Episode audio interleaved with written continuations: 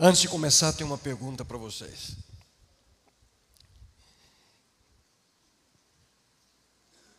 Se pudesse de maneira individual chegar a cada um e fazer uma simples pergunta, qual seria a sua resposta?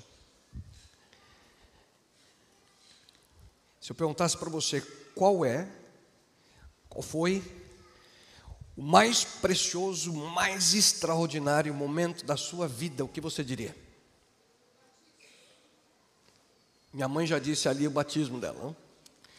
Cada um pode dizer o momento especial da sua vida. E nós, como seres humanos, a gente tem a oportunidade de ter muitos momentos especiais. Já pararam para pensar o momento que você nasceu? Você não estaria aqui sem ele, é verdade ou não? Momento especial, só que a gente não lembra. A gente não tem memória do, do nosso nascimento. A nossa memória ela vai começando a, a ter suas experiências e aquilo que fica eh, na nossa mente com o passar do tempo, o passar dos anos. Cada um de nós, nós tivemos momentos extraordinários na nossa vida. Momento, quem sabe, que a gente começou a engatinhar, você lembra ou não lembro, mas é, é, provavelmente foi dor de cabeça para o pai e para a mãe, né? Quando o, o bebê começa ali a se movimentar. O momento que você começou a caminhar. O momento que quem sabe a gente foi para a escola pela primeira vez. Eu lembro quando a, a Isa, nossa filha mais velha, foi para a escola pela primeira vez. Levamos ela, lembra, querido? E fica o pai e a mãe chorando. O que, que vai ser da minha filha? Momento especial. O momento que a gente vai crescendo e pela primeira vez tem aquele sentimento no coração por uma outra pessoa. A gente fica apaixonado. Momento lindo momento do nosso, do nosso casamento, aqueles que são casados, momento extraordinário. O momento do nascimento do primeiro filho. Momentos especiais e únicos da nossa vida. E se eu te perguntar agora, qual é o momento mais especial da sua, o que você responderia? Mas eu gostaria de dizer, e na realidade sugerir a vocês, quem sabe, uma resposta diferente para todos.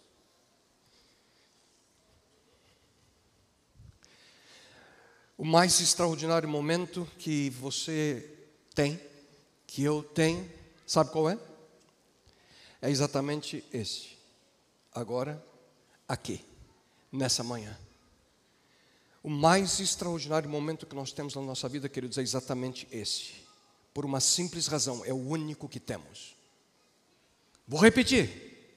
O mais extraordinário momento da nossa vida é este, porque é o único que temos. Passado se foi, futuro nós não conhecemos, o único momento que nós temos é esse, e há algo mais. Sabemos que cremos em um Deus, Criador do universo, um Deus que não tem passado, não tem presente, não tem futuro, um Deus onipresente um Deus que sabe todas as coisas, um Deus que pode todas as coisas. E na nossa limitação como seres humanos, se você para para pensar, o único momento que nós podemos, quem sabe, interceder ali, a, nossa existência, inserida na existência do Criador do universo, é aqui, é nesse momento. Porque é o único momento que nós temos. Esse momento. E eu te pergunto, nesse momento, como você olha a sua vida, a sua existência? Vivemos num mundo, queridos, complicado. Um mundo cheio de desafios. Um mundo que muitas vezes a gente não sabe o que fazer. Quando a gente olha para o futuro, a gente fica pensando: o que, o que será do futuro? Conflitos entre nações, situações econômicas ao redor do mundo. E eu acho que vocês aqui em Sorocaba estão vivendo também um pedacinho de uma, de uma crise que esse mundo passa, que é a questão do tempo. Que calor, hein? Que calor. Dois dias atrás a gente estava menos, menos 3 graus, menos 4, e chegamos aqui, que calor. Parece que o clima no mundo mudou em todas as partes, queridos. O que será do futuro? Quando a gente olha para o futuro, basicamente nós temos duas opções. Ou você olha para o futuro com temor, com ansiedade, com medo, com ansiedade, ou você olha para o futuro com fé, confiança e esperança no seu coração. Essa é a decisão que cada um de nós temos que fazer. E essa decisão ela muda se nós temos a correta percepção do momento. Esse mais precioso momento que nós temos que é agora. Agora. O agora, queridos, com Deus. Esse é um tema que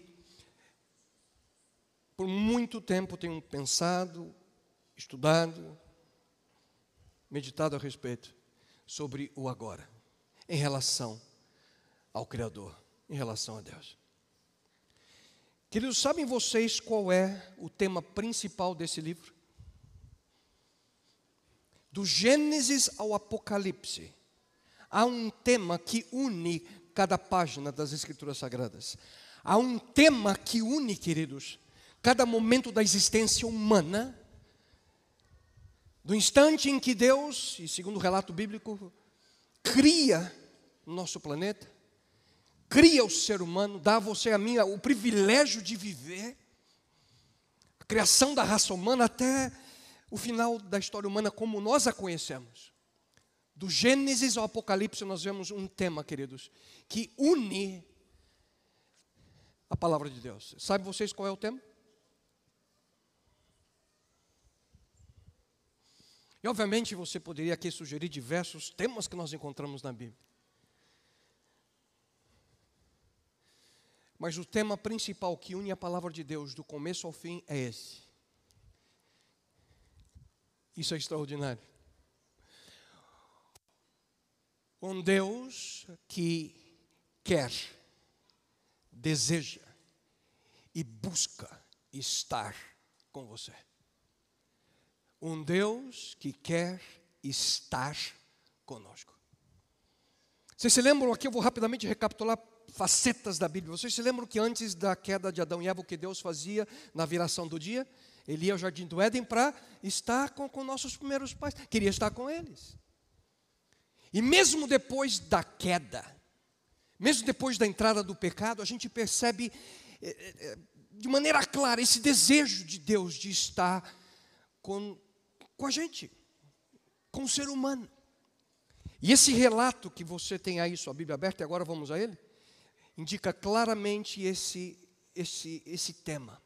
É o tema, queridos, da, da presença de Deus conosco. Um Deus que quer estar conosco. Você lembra bem da história? Momento em que Jacó ali, ele, ele engana seu irmão Esaú, e, e, e ele, em medo, depois de tudo que acontece, a reação do irmão, ele foge. Ali aconselhado por sua mãe, ele está indo em direção à casa do seu tio, Labão, e, e, e ele na angústia, com medo, correndo, fugindo. Jacó cansado, ele, ele, ele para num lugar. Diz no verso 10: Partiu Jacó de Berseba e se foi a Arã. E chegou a um lugar. Ele chegou a um lugar ordinário, um lugar comum um lugar simples, um lugar ermo. Diz a Bíblia que ele chegou em um lugar, um lugar qualquer, e onde ele passa a noite, porque o sol se havia posto. Você conhece bem a história. Ele pegou ali uma pedra, diz o texto bíblico, e fazendo de travesseiro, deitou-se para dormir. E o que acontece? Jacó sonha. Jacó tem um sonho. Ele vê uma escada em, em, em, que chegava ao céu, e nessa escada os anjos ali subiam e desciam, e por cima da escada estava esse Deus que eu tenho mencionado a vocês, que tem um desejo de estar conosco, um Deus que quer estar conosco. E diz a, a Jacó, verso 13, acompanhe comigo: Eu sou o Senhor, o Deus de Abraão, teu pai, e o Deus de Isaac. Essa terra em que estás deitado, eu a darei a ti e à tua descendência. A tua descendência será como o pó da terra, estender-te-á ao ocidente, ao oriente, ao norte, ao sul, e em ti, na tua descendência, serão benditas todas as famílias da terra. E ouçam com atenção. Deus diz, Deus confirma: Estou contigo e te guardarei por onde quer que fores. Não te deixarei até que tenha cumprido aquilo que eu tenho dito. Guardem com atenção essa frase que eu vou concluir com ela. Deus diz: não te deixarei até que tenha o quê? Cumprido aquilo que te tenho dito. E o que acontece? Jacó acorda, acorda do seu, do seu sonho, do seu sono, e aí, queridos, algo extraordinário acontece. Ouça só o que Jacó diz. Na verdade, o Senhor está nesse. Lembra que eu falei um lugar? Lugar comum, um lugar ordinário, um lugar qualquer. Deus está nesse lugar e eu não o sabia. Eu não via, eu não vi. Eu não percebi, mas Deus está aqui. Queridos, esse é o ponto. A grande questão da nossa vida, para você entender que esse é o momento mais extraordinário, a diferença é essa. É se nesse momento da sua vida você consegue ou não perceber a presença de Deus. Um Deus que quer estar ao nosso lado constantemente, a presença de Deus em nossa vida. Através da Bíblia nós encontramos esse tema, um Deus que quer estar conosco, e a grande diferença é quem percebe e quem não percebe. Quando vemos as histórias que encontramos na palavra de Deus, algumas pessoas perceberam. Aqui nesse momento Jacó percebeu, Deus está, eu não sabia, eu não via. Você se lembra de Moisés? Ali, quando ele estava ali, eh, naqueles 40 anos cuidando de ovelhas, depois que ele havia fugido do Egito? Viu a sarça, Deus ali chama a atenção dele com a sarça queimando, de repente Moisés se aproxima. E o que fez daquele local um local sagrado em que Deus diz: tira as sandálias, porque o, o local que você está é santo? O que fez daquele local santo? A presença de Deus. Presen alguns percebem, outros não. E chegou um ponto que esse Deus, ele, a esse mesmo Moisés, diz: Moisés, eu quero que você construa um tabernáculo. Você se lembra da história? E Deus disse: E eu vou habitar no meio de vocês. O desejo de Deus de estar com. Queridos, história atrás de história, em todo o texto bíblico de um Deus que quer estar conosco. A pergunta é essa: você percebe? Você sente, você vê a presença dele na sua vida a cada momento? Nossa perspectiva, nossa mente, nosso coração, aquilo que vemos, aquilo que sentimos.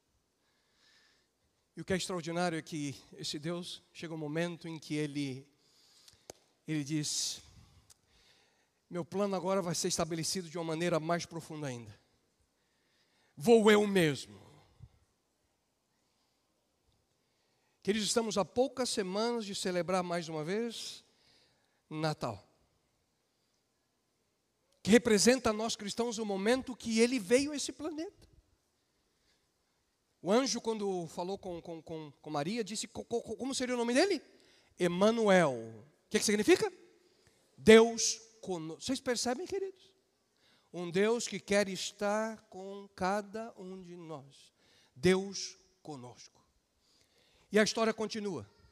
Um Deus que quer estar ao nosso lado constantemente. No livro de Apocalipse, no final, o tempo aqui não nos permite entrar em cada detalhe, mas se você for ao capítulo 21, a gente vê de maneira clara lá, uma vez mais, o cumprimento desse propósito. Apocalipse 21, 3.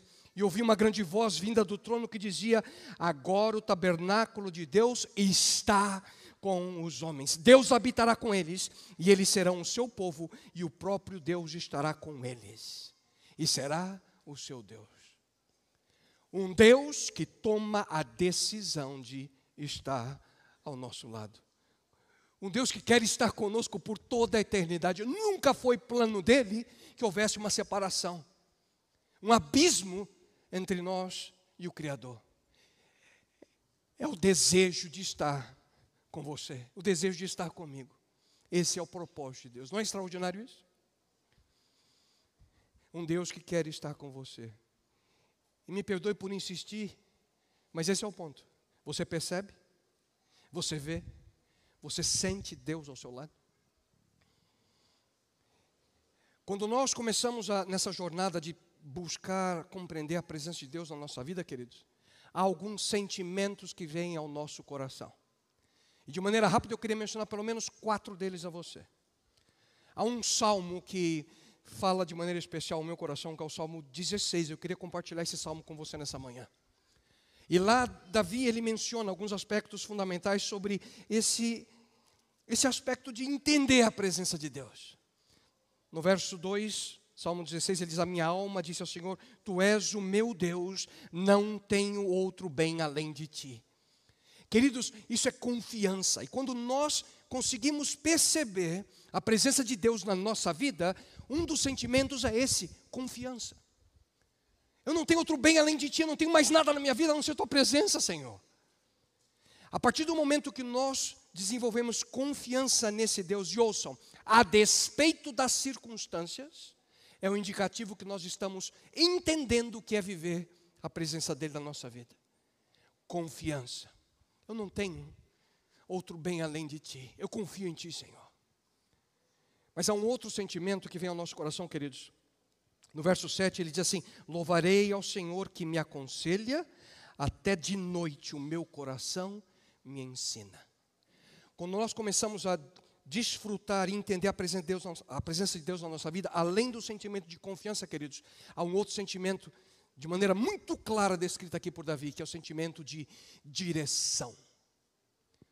É um momento que você percebe que a tua relação com Deus chega a um ponto que ele começa a dirigir suas decisões, dirigir sua mente, dirigir suas ações, dirigir suas palavras, dirigir tua vida. Aqui ele menciona de maneira tão clara, até quando eu durmo, o, o Senhor me aconselha. De noite ali o meu coração me ensina. A cada ano eu tento buscar um, um texto bíblico que possa ser o meu tema do ano. E de manhã, quando eu levanto, eu repito em minha oração esse texto. E no ano de 2023, o texto que eu busquei em oração ao Senhor. É aquele que a gente conta também no livro do Salmo, Salmo 19, quando Davi fala também que as palavras da minha boca e a meditação do meu coração sejam agradáveis em tua presença. O Senhor que é a nossa rocha, ó Senhor, minha rocha e meu redentor. Direção à nossa vida, naquilo que fazemos, naquilo que pensamos. Confiança, direção Aí vem um terceiro sentimento que é um que a gente não gosta muito, mas eu vou mencionar, porque é importante para você. Quando nós começamos a desfrutar a presença de Deus na nossa vida, queridos, a gente tem um sentimento que é o sentimento de convicção que Ele nos dá do que é certo e errado. E me perdoe por tocar nessa tecla de maneira tão direta, mas eu preciso mencionar a vocês. Queridos, aqui na Bíblia, na orientação de Deus a nós, Aqui a gente encontra o que é certo e o que é errado. Hoje o ser humano ele busca desenvolver, de acordo com seus interesses, aquilo que ele acha ser o que é certo, aquilo que ele acha ser o que é errado, mas Deus nos orienta. E quando nós começamos a desfrutar da presença de Deus na nossa vida, esse sentimento que às vezes a gente fala que é culpa, na realidade, que eles é o trabalho do Espírito Santo em nossa vida. E quando você faz algo que você sente que algo dentro do coração aperta, louve a Deus. Porque é o Espírito Santo trabalhando dentro de você para convencê-lo do que é errado, do que é pecado, do que é contrário ao sonho que ele tem à sua vida. Para que você possa tomar decisões que possam se aproximar mais e mais do propósito e sonho que ele tem para a sua vida. Quando você tem o sentimento de confiança, da direção que Deus dá à sua vida, o sentimento, quem sabe, de, de convicção do erro, são indícios de que você está desfrutando da presença de Deus. E um último sentimento, o quarto, no verso 11: Tu me farás ver a vereda da vida, na tua, diz Davi, na tua presença me encherás do quê? De alegria. Quando nós estamos na presença desse Deus, temos o privilégio de desfrutar de alegria, confiança, direção, convicção do erro, do pecado e alegria. Características da presença de Deus em nós. Mas, queridos, nos poucos minutinhos que eu tenho, para concluir, eu quero fazer uma outra pergunta para vocês. Quando você de fato entende o que significa a presença de dele, dele na sua existência, de que o momento mais importante que nós temos é esse, é desfrutar da presença dele na nossa vida, nesse momento, no próximo segundo, no próximo minuto, no próximo dia, no, a cada momento com Deus. O que nos leva a tomar decisões que possam de fato fazer com que essa atitude que desenvolvemos nos aproxime mais e mais dele. Eu mencionei a vocês, alguns entenderam na Bíblia, outros não. Hoje no mundo, alguns entendem, outros não. Qual seria a razão pela qual nós podemos confiar nesse Deus? Vocês se lembram da primeira promessa bíblica que Deus fez, Gênesis 3,15, Adão e Eva? Porém, inimizade, na realidade, ele falando ali com, com Satanás, mas claramente dizendo ali aos nossos primeiros pais que uma solução viria. Deus diz a Lúcifer: por inimizade entre ti e a descendência deles. A primeira promessa que nós encontramos na Bíblia, Deus ele, ele, ele afirma o que vai fazer. Você se lembra de Abraão no momento em que Deus diz: Abraão, meu amigo, sai da tua casa, da tua parentela. Para onde é que eu vou, Senhor? Eu vou te mostrar. E vem as promessas de Deus a Abraão. Lembram-se do que acabamos de ler aqui em Gênesis 28, da história de Jacó? Deus diz: Escuta, eu, eu vou te abençoar, eu vou te proteger. E aí vem aquilo que eu mencionei a vocês. Quando de maneira clara Deus diz a Jacó aquilo que ele repetiu inúmeras vezes. Eu quero só aqui ler aquele verso uma vez mais com você. Gênesis 28. Quando Deus mesmo diz: Não te deixarei, final do verso 15 até que tenha o quê? Cumprido aquilo que eu tenho dito. Ouçam com atenção, queridos. Deus diz: Eu não te deixarei até que eu tenha cumprido o que eu tenho dito. Em outras palavras, Deus está dizendo: Eu nunca vou abandonar vocês até que eu tenha cumprido o que eu prometi. Queridos, Adão e Eva, Abraão, Jacó, cada um dos personagens bíblicos. Esther, Daniel, Pedro, Paulo, cada um deles, cada um dos discípulos, viveram toda a sua experiência ancorados nesse aspecto.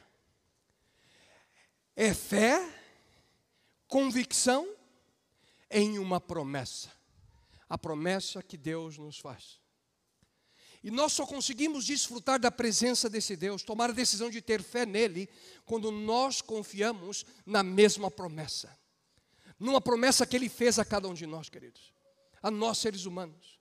Um Deus que quer estar com você, um Deus que quer estar comigo. E um Deus, queridos, que cumpre tudo aquilo que ele promete. Nós cremos em um Deus que cumpre aquilo que ele promete. Nós, seres humanos, é que temos dificuldade com nossas promessas. E também temos dificuldade, às vezes, com as promessas de Deus, porque nós nos esquecemos das promessas de Deus. Eu queria nessa manhã, queria dizer a vocês que, quando você é tentado a se esquecer das promessas de Deus, lembre-se de algumas das que Ele cumpriu. Já no passado. Lembram-se da promessa que ele fez a Adão e Eva? Já mencionei a vocês. A promessa que ele fez a, a Noé. A promessa que ele fez a Abraão. A promessa que ele fez aos discípulos. Um Deus que cumpre suas promessas. E quando você é tentado a se esquecer,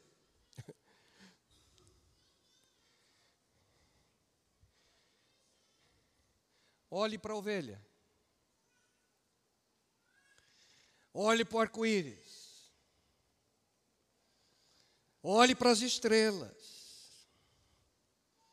Olhe para a cruz. E verão ali o cumprimento de cada uma das promessas que ele fez a nós. E eu quero terminar, queridos, esse momento com uma promessa extraordinária que Jesus Cristo nos fez.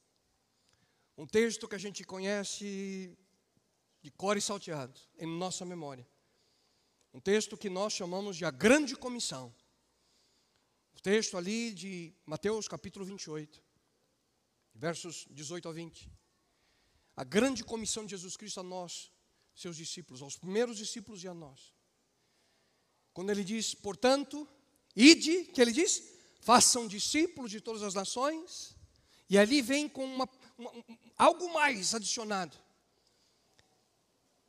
Batizando-os em nome do Pai, do Filho e do Espírito Santo. Em mais alguns minutinhos nós vamos presenciar um, um batismo. Que é exatamente cumprindo aquilo que ele deseja. E Cristo diz: ensinando-os a guardar tudo aquilo que eu ensinei para vocês. E no final, queridos, da grande comissão, a gente se lembra muito bem do que ele diz: façam discípulos, ide, ensinem, batizem, mas nos esquecemos da promessa.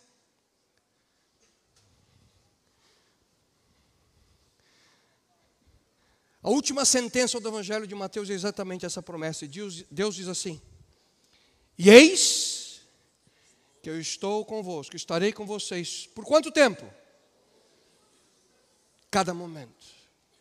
Todos os dias. Até quando? Até o fim. Queridos, seguimos, cremos em um Deus que cumpre o que ele promete. O mesmo Jesus Cristo que diz: Não se turbe o vosso coração. Credes em Deus, crede também em mim. Você conhece bem, não? Na casa de meu pai muitas bondades, se assim não fosse, eu vou dizer, pois vou preparar-vos lugar. E quando eu for e vos preparar lugar, voltarei. E até eu voltar, não se preocupe, porque eu vou estar com cada um de vocês, todos os dias, a cada momento, porque esse é o meu sonho, é estar com cada um de vocês. Eu quero estar contigo, meu filho, eu quero estar com você. Desfrute da minha presença. E ao você desfrutar, você vai entender o que significa confiar nesse Deus. Você vai entender o que significa ser dirigido por esse Deus. Você vai entender o que significa ter a convicção do que é certo e o que é errado em suas decisões. E você viverá alegria a despeito das circunstâncias.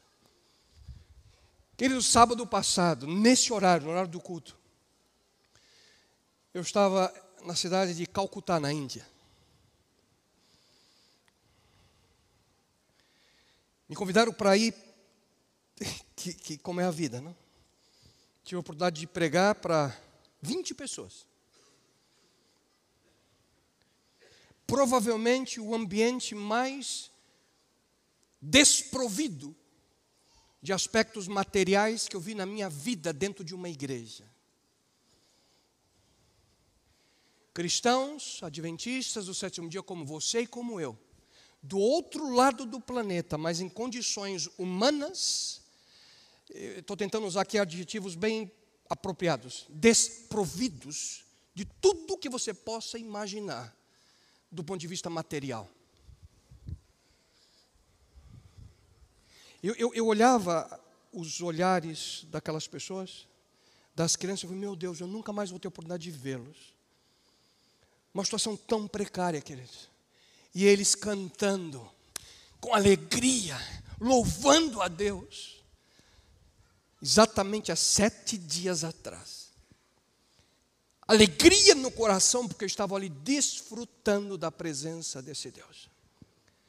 E nós que somos privilegiados de viver num país diferente, em circunstâncias diferentes, muitas vezes, como cristãos, a gente tristes, reclamando da vida, tentando encontrar razão para viver.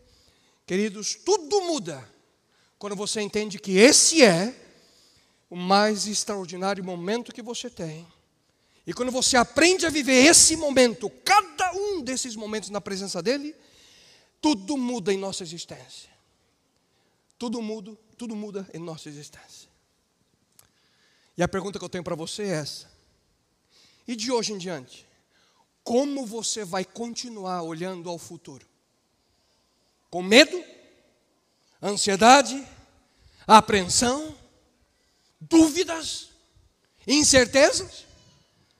Ou quem sabe não chegou o momento de você olhar para o futuro com convicção, com ousadia, com certeza e esperança, porque Ele está ao teu lado, porque Ele prometeu, e Ele, queridos, Ele cumprir cada uma de suas promessas. Quando você tiver essa convicção no seu coração, sua vida muda por completo. Sua existência será outra. E a despeito das circunstâncias que você possa se lembrar, de hoje em diante até o fim, Ele dizendo para você: Filho, filha, eu estou com você, não há nada a temer, cada dia até o fim.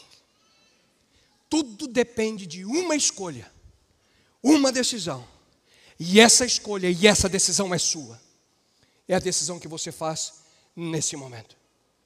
E eu quero orar por você nesse instante.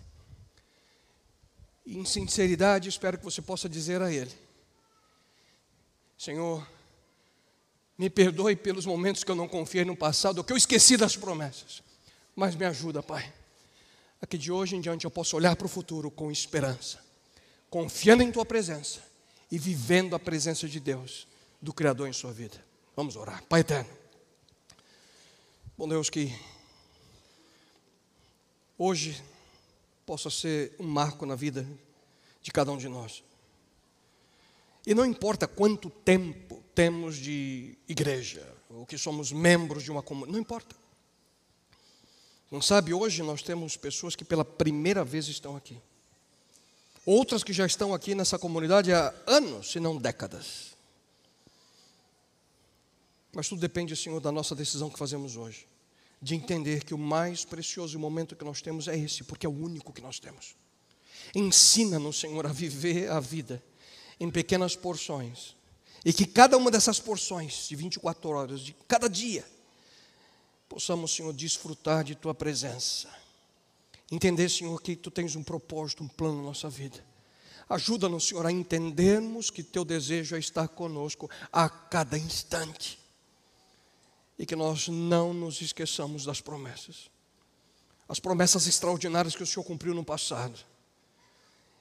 E as promessas que o Senhor cumprirá em nossa vida hoje e no futuro. E ajuda-nos, Senhor, a que possamos fazer a escolha correta, a escolha apropriada nesse momento. E bom Deus, que agora presenciarmos a entrega da Ana Luísa a Ti, Senhor, a decisão que ela toma de viver segundo o teu propósito, seu sonho. Que possa ser, Senhor, um momento de celebração, não só a minha família, mas a todos nós que vamos testemunhar, como um marco que demonstra o que significa viver em tua presença. Muitos de nós já tomamos essa decisão no passado. Ajuda-nos, Senhor, a viver em tua presença. Muitos hoje tomaram a decisão de viver em tua presença. Mas ajuda-nos, Senhor, a que essa seja a nossa realidade. Dirija-nos, guia-nos, Pai. E que nossa mente e coração possam ser constantemente guiados por Ti. Que possamos ter a confiança, o senso de direção. Mostra-nos, Pai, o que é certo e o que é errado. E que a alegria seja o resultado de desfrutar de Tua presença. Isso a Ti lhe suplicamos. E somos gratos não porque nós merecemos, Senhor, porque sabemos que não merecemos. Mas por suplicar em nome e pelo amor de Teu Filho amado Jesus Cristo, temos a convicção de que o Senhor nos ouve e o Senhor nos atende. Por isso, em nome dEle lhe suplico. Amém, meu Deus. Amém, Senhor.